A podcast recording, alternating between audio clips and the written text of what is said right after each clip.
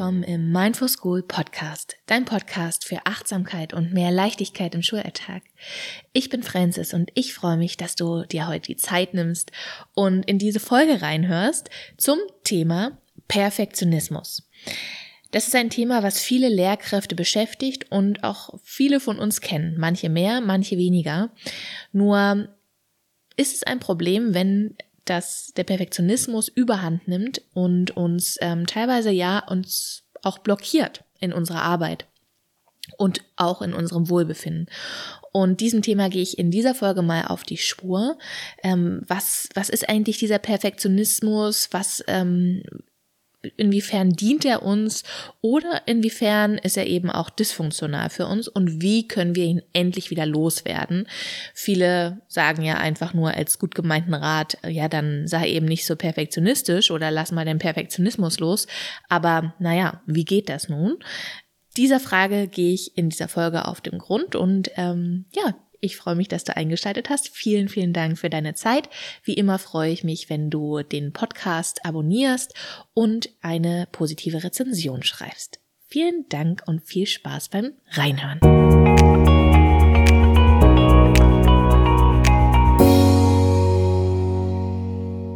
So, Freunde der Sonne, macht's euch ganz bequem. Ich sitze ja auch auf meiner Couch und ähm, eingemurmelt in meiner Decke. Und nimm dir hier einfach mal einen Moment, egal wo du gerade bist, und atme tief ein und tief aus. Und ja, dann starten wir hier in eine Folge zum Thema Perfektionismus.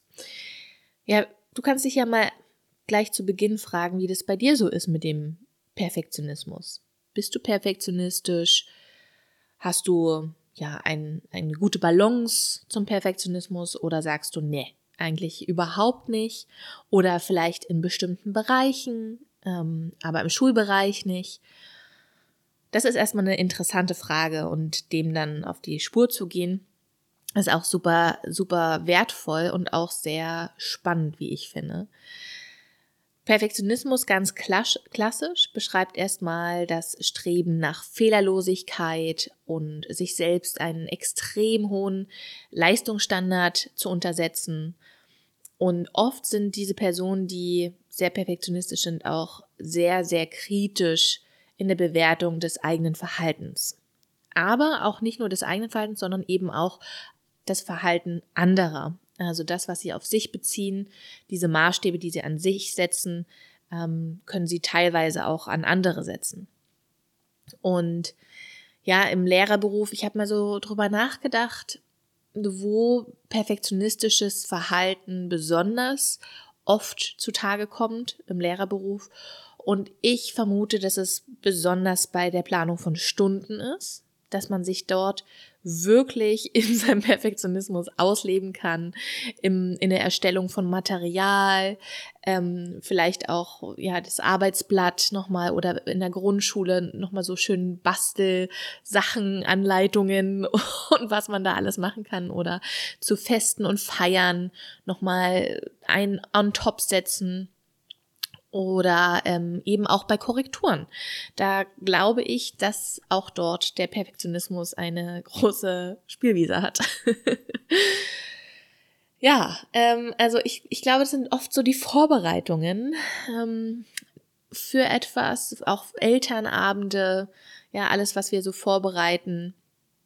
Äh, da können wir sehr perfektionistisch sein einige mehr, einige weniger. Das habe ich ja schon gesagt. Und ähm, es ist ja nicht zu verteufeln, wenn jemand perfektionistisch ist. Das ist erstmal ganz, ganz wichtig ähm, und eine große Message hier in dieser Folge. Ähm, ich stelle mir das eher so vor, so ein Perfektionismus auf einer Skala. Und dort die Balance zu halten, ist die Kunst. Wenn man ähm, ja, ganz nach, an, an das eine Ende geht, also überhaupt nicht, sagen wir mal auf der Skala von null, null Perfektionismus hat, dann ist das ja auch problematisch in der Hinsicht, dass man vielleicht Dinge überhaupt nicht mehr gewissenhaft macht, ja, also total schluderig macht, keine, kein Antrieb vielleicht auch mehr hat, ne, also das ist ja dann auch die Frage, warum, warum, warum ist die Skala dann bei null, ne, wenn einem alles dann vielleicht egal wird, gleichgültig wird.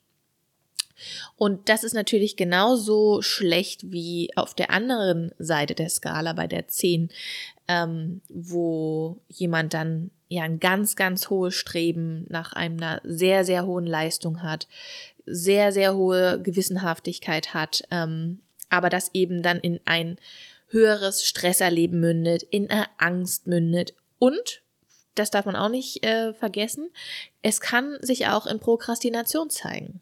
Ja, also übertriebener Perfektionismus kann bei einigen Menschen auch in Prokrastination, also diese Aufschieberitis, ähm, kann auch da sich zeigen, weil diese Person so einen hohen Anspruch hat an sich selbst oder an die Aufgabe oder was auch immer und sich überhaupt nicht traut, damit anzufangen, weil sie weiß, das schafft sie ja eh nicht, dieses Maß zu erfüllen.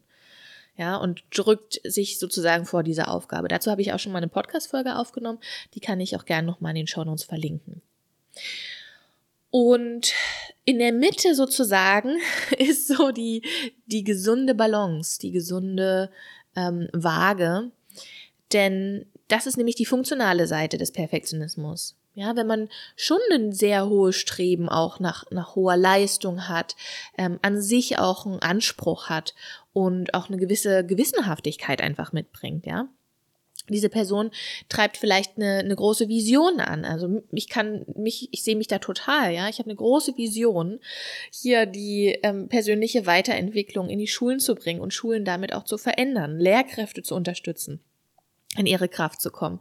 Und das treibt natürlich meine Arbeit an und auch meine, die Planung und Vorbereitung und Durchführung meiner Workshops zum Beispiel oder des Online-Kurses. Da habe ich natürlich auch einen ähm, perfektionistischen Anteil in mir, der das richtig gut machen möchte, weil ich einfach möchte, dass, ähm, dass ihr hier als Lehrkräfte beispielsweise von meiner Arbeit richtig gut profitieren könnt und ihr sagt, oh, das hat mir so viel gegeben.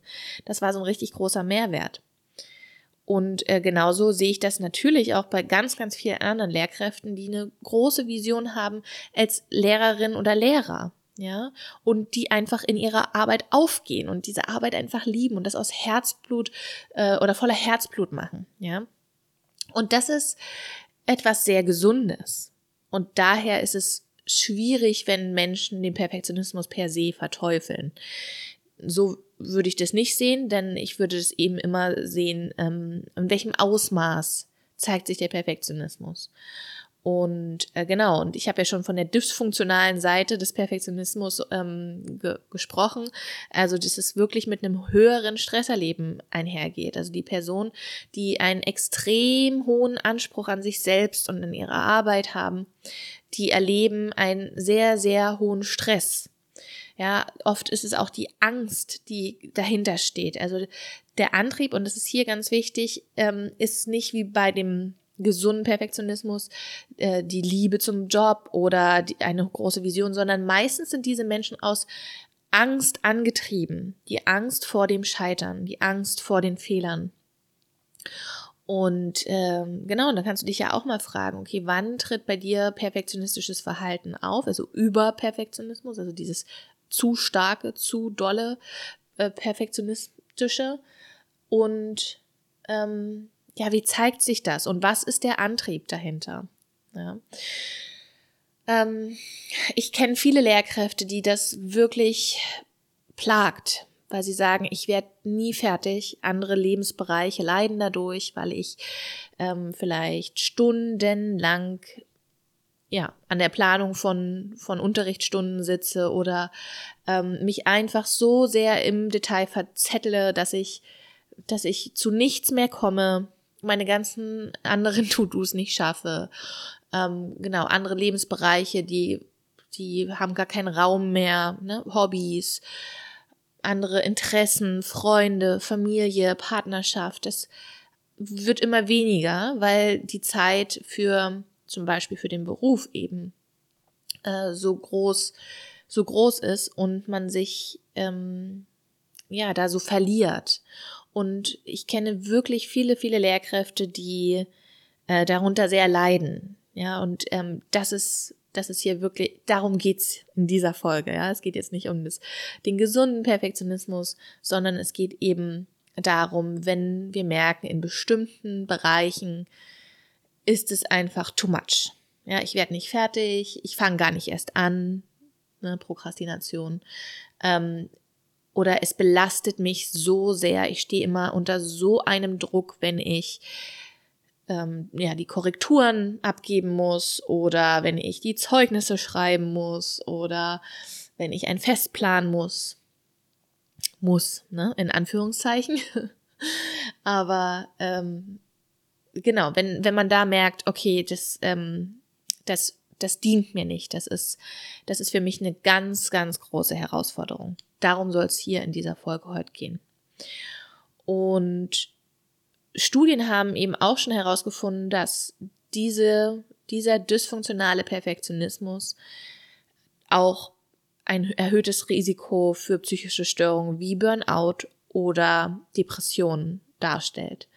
Ähm, Scharschmidt, ähm, ich weiß nicht, ob, du den, ob der dir was sagt, der hat ja die große Potsdamer Lehrerstudie durchgeführt vor einigen Jahren und hat diese vier ähm, Lehrertypen aufgestellt. Darunter sind diese zwei Risikotypen und äh, bei dem einen Risikotyp ist eben auch dieser erhöhte Perfektionismus ein ganz bestimmtes Merkmal. Und ähm, ja, auch kan eine kanadische Studie ähm, mit Taryn Neppen, vielleicht so ausgesprochen, Neppen, ähm, und, und ihrem Team, die hat auch ähm, drei Studien dazu durchgeführt und auch die haben eben gezeigt, dass da das Risiko für Burnout und äh, Depression ähm, sehr, sehr äh, erhöht ist. Ja, wo kommt das eigentlich her? Das ist eine sehr interessante Frage, finde ich. Und wie oft und wie alles oft äh, beginnt vieles in unserer Kindheit. Ja, also wenn Leistung ein großes Thema in deiner Kindheit war, dann könnte es sein, dass auch du im Erwachsenenleben jetzt noch dieses Thema hast. Und ähm, die Message früher vielleicht war, so wie du bist, reist du nicht. Erst durch deine Leistung wirst du liebenswert. Wenn das so der Grundtenor war, dann ähm, genau, dann könnte das sein, dass du noch ein Muster in dir trägst, was sich eben heute im bestimmten Bereichen zeigt. Und das ist eben, ich betone das immer so in bestimmten Bereichen, das ist nämlich ganz wichtig. Im Coaching fragen wir auch immer nach Ausnahmen. Ja, wann zeigt sich das und wann zeigt sich das eben auch mal nicht? Das ist auch ganz spannend. Und oft ist es so, dass Menschen, ähm, die sehr, sehr perfektionistisch sind, ähm, bestimmte Bereiche haben, wo sich extrem zeigt. Und genau, wir sprechen ja eben hier über die Schule und da könntest du dich jetzt auch mal fragen, okay, gibt es vielleicht einen Bereich in meinem Leben, wo, wo ich nicht so perfektionistisch bin? Auch sehr, sehr spannend. Und ähm, das zeigt eben auch immer, im, im Coaching zeigt das auch immer, oder allgemein, wenn man sich das fragt, du kannst es ja auch in anderen Bereichen nicht so perfektionistisch zu sein. Also es, diese Ressource ist ja in dir. Nur in diesem einen Bereich ist es so too much. Da ist einfach so übertrieben. Ähm, und da ist, gilt es jetzt nun dieses Potenzial in dir oder diese Block Blockaden in dir ähm, zu lösen. Ja, dieses, diese Überzeugung. Und ich habe dir mal fünf Tipps zusammengeschrieben, wie du mit deinem Perfektionismus umgehen kannst oder wie du den loslassen kannst. Ich finde es schwierig, wenn man sagt, ja, sei doch halt einfach nicht so perfektionistisch, dann plan halt nicht so lang. Für diese Menschen ist das eine, äh, also die wissen meist gar nicht, ja, schön, wie soll ich das denn machen? Ja, und für, das, für die ist das wirklich eine große Herausforderung und manchmal auch eine sehr große Qual. Ähm, und deshalb möchte ich dieser Frage, wie kann ich diesen Perfektionismus minimieren oder loslassen, ähm, hier mal genauer nachgehen. So, und der erste Tipp äh, ist aus der Achtsamkeit, denn ganz viel hat ja mit unseren Gedanken zu tun. Das heißt, das Wahrnehmen, das achtsame Wahrnehmen und wertfrei beobachten vor allem, unsere Gedanken ist wirklich essentiell, denn es sind ja die Gedanken, die dich hier anspornen. Ja, bei einer Arbeit zum Beispiel, du musst das jetzt richtig, richtig gut machen. Oder ähm, du darfst hier nicht scheitern, du darfst hier keinen Fehler machen. Ja, was sollen die Eltern denken? Ähm, was sollen die Kollegen denken? Was auch immer. Und deine Gedanken während eines Prozesses, wenn du da wieder so drin bist, ähm, mal wahrzunehmen. Aus einer Beobachterperspektive. Wenn du das vorher schon geübt hast in der Meditation und da in der Achtsamkeit auch geübt bist, dann ist das natürlich von Vorteil. Ja, und wenn nicht, dann ist das natürlich auch kein Hindernis, sondern du kannst damit auch einfach mal anfangen. So überlegen, okay, was sind so bestimmte Situationen, wo es sich ganz, ganz stark zeigt, der Perfektionismus und wo du ähm, dich ver, verhedderst dann im Detail und verlierst. Und da mal mit so einer Beobachtungshaltung, Forscherhaltung rangehen. Mal zu gucken, hm, okay, ist ja spannend, was ist denn da in meinem Kopf los? Was, was kommen da für Gedanken? Welche Gefühle entstehen dann? Ja, dies, das Gefühl auch im Körper mal wahrzunehmen. Und durch diese Beobachtung entsteht so eine Abkopplung von der Identifikation, du bist diese Gedanken, sondern es ist so eine, entsteht eine, eine gewisse Distanz und dadurch eben vielleicht auch eine gewisse Freiheit. Und das ist mein zweiter Tipp sich dieser Freiheit bewusst zu werden, dass es erstmal gar keine per objektive Perfektion gibt. Ja, es gibt nichts, wo jeder Mensch sagen würde, ja, das ist perfekt. Sondern es ist eben, es liegt im Auge des Betrachters. Und statt dich an anderen Ansprüchen zu und Erwartungen ähm, zu orientieren, könntest du ja dich auch fragen, was finde ich denn gut? Was finde ich denn ausreichend? Was finde ich denn schön? Und dich an deinen eigenen Maßstäben zu orientieren. Ja, also es gibt diese Freiheit, dich von den Mustern, die du mal hattest, also dieses Streben nach der Anerkennung von anderen oder nach der, ja, nach den Ansprüchen anderer, dich davon zu lösen ja, dich von diesem Gefängnis zu lösen und zu sagen, ich orientiere mich jetzt an dem, was ich möchte und was ich gut finde, an meinen eigenen Maßstäben. Ja, also diese Freiheit, sich dessen erstmal bewusst zu werden. Ich kann das ändern. Und das darf ein Prozess sein. Ganz, ganz, ganz wichtig. Man denkt dann immer so, das ist jetzt so der Tipp und den setze ich dann einmal um und dann ist das Thema gelöst ich kann dir versprechen, wenn du äh, den, ja, versprechen sage ich nicht, weil äh, es gibt auch immer wieder extrem äh, interessante Fälle, wo es wirklich manchmal nur ein Satz ist und der löst sowas aus, wo das ganze System irgendwie verändert wird. Und damit ist dann das, äh, das Thema gelöst. Aber ich sag mal so, in der Regel ist es so, dass wenn dich dieses Thema eben schon äh, Jahrzehnte beispielsweise begleitet, dann äh, ist das auch nicht mit einem Schnips gemacht, sondern es ist eben Übung und es ist ein Prozess. Und es darf auch immer wieder Ehrenrunden geben, wie wir im Coaching sagen, ja. Und äh, es darf auch immer Rückfälle geben. Wichtig ist, zu sagen, ah, okay, gut, da war mal wieder mein Perfektionismus, der hat mal wieder Oberhand genommen. Okay, war dann eben so, jetzt mache ich es wieder anders. Der dritte Tipp. Ganz oft hängt ja der Perfektionismus mit hm, der Angst vor Fehlern auch zusammen. Ja, die, das habe ich anfangs schon erwähnt. Diese Angst, Fehler zu machen, Angst zu scheitern, Angst, was andere denken. Und das ist eben auch sehr lohnenswert, da mal hinzugucken und Fehler als etwas Neues zu definieren. Ja, den Umgang mit Fehlern von anderen, aber auch von sich selbst zu verändern. Und ich äh, bin da auf ein äh, interessantes Zitat gestoßen von Samuel Smiles, der sagte, wie, wer nie einen Fehler gemacht hat, hat auch noch nie etwas entdeckt. Ja, der war englischer Arzt und Sozialreformer. Und ähm, ich meine, Penicillin, Teflon und oder das Prinzip von äh, vom Impfen, das sind alles Dinge, die äh, ja aus Fehlern sozusagen entstanden sind. Also wir wissen manchmal nicht im Vorhinein, was daraus wird aus unserer Handlung. Also da kann auch manchmal was plötzlich was ganz Interessantes entstehen. Das ist vielleicht ein ganz schöner und lohnenswerter Ansatz, ja, auf Fehler zu blicken. Und ich finde, besonders als Lehrkraft ist es ganz, ganz, ganz wichtig, sich mit Fehlern zu beschäftigen, mit der Konnotation von Fehlern. Und wenn du merkst, du hast da so ein ähm, so ein Widerstand in dir, so, ah, man, man darf keine Fehler machen und Fehler sind etwas Schlechtes, dann bitte, bitte kann ich dich hier nur einladen, das zu verändern, dein Mindset da zu verändern und hin, immer mehr hinzukommen zu diesem Fehler sind Helfer.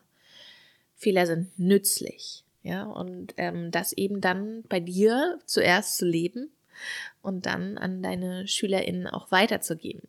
Finde ich ganz, ganz, ganz wichtig.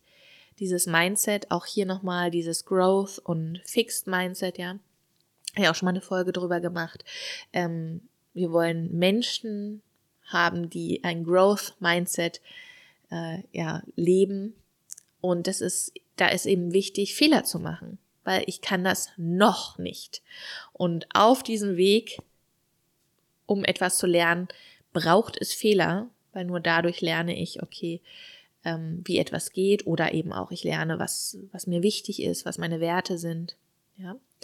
Also das, das nochmal für dich auch zu schauen, okay, wie kannst du vielleicht Fehler neu besetzen. Der vierte Tipp.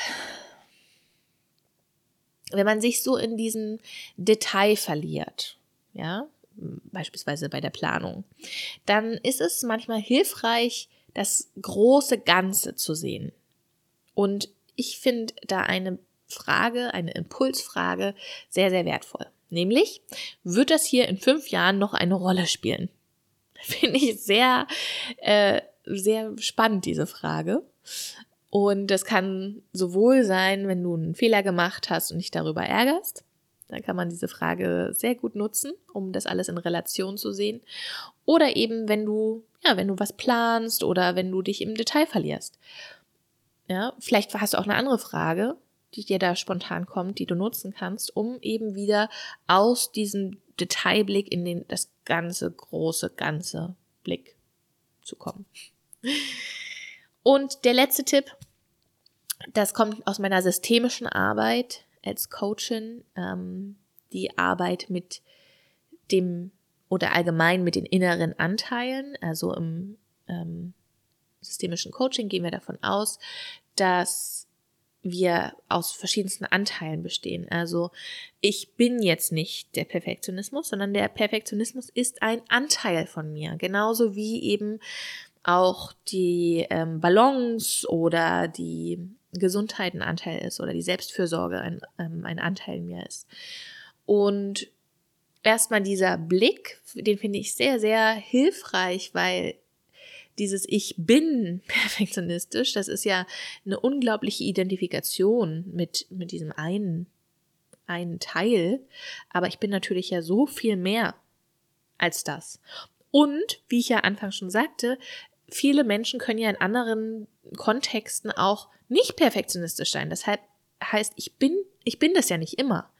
Ich, ich habe dieser perfektionistische Anteil, der zeigt sich in bestimmten Kontexten. Und dieser Gedanke, diese Vorstellung, dieses Konzept hilft, Distanz zu schaffen. Distanz von dem, was da ist und ja, zu sagen, ja, das ist eben ein Teil von mir, aber ich bin das nicht. Ich bin doch so, so, so viel mehr als das. Und mit diesem Anteil zu arbeiten ist so lohnenswert, weil wir im Coaching zuerst immer wieder schauen, okay, was, was ist denn die positive Absicht dieses Anteils? Und alle Persönlichkeitsanteile haben eine positive Absicht für uns.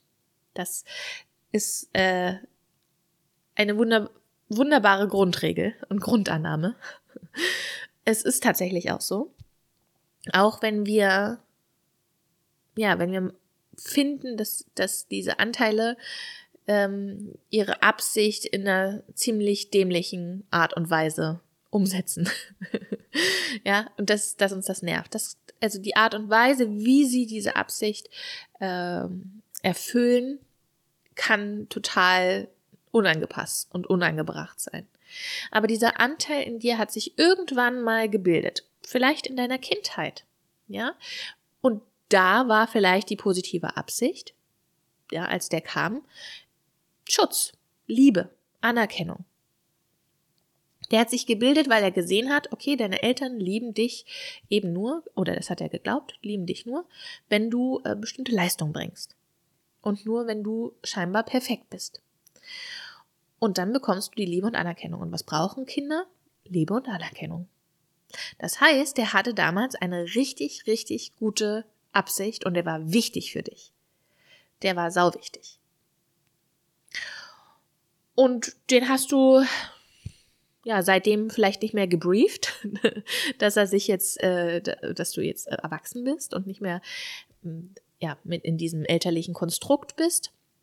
Das heißt, er darf äh, jetzt ein neues Verhalten an Tag legen. Das weiß der aber noch nicht. Der macht das immer noch wie früher. Und da gilt es eben erstmal wirklich diese, diese Anteile wollen tatsächlich, es ist wirklich magisch, was da passiert, wenn man in Kontakt geht mit diesen Anteilen statt in den Widerstand. Wenn man schafft, mit denen eine Kooperation herzustellen.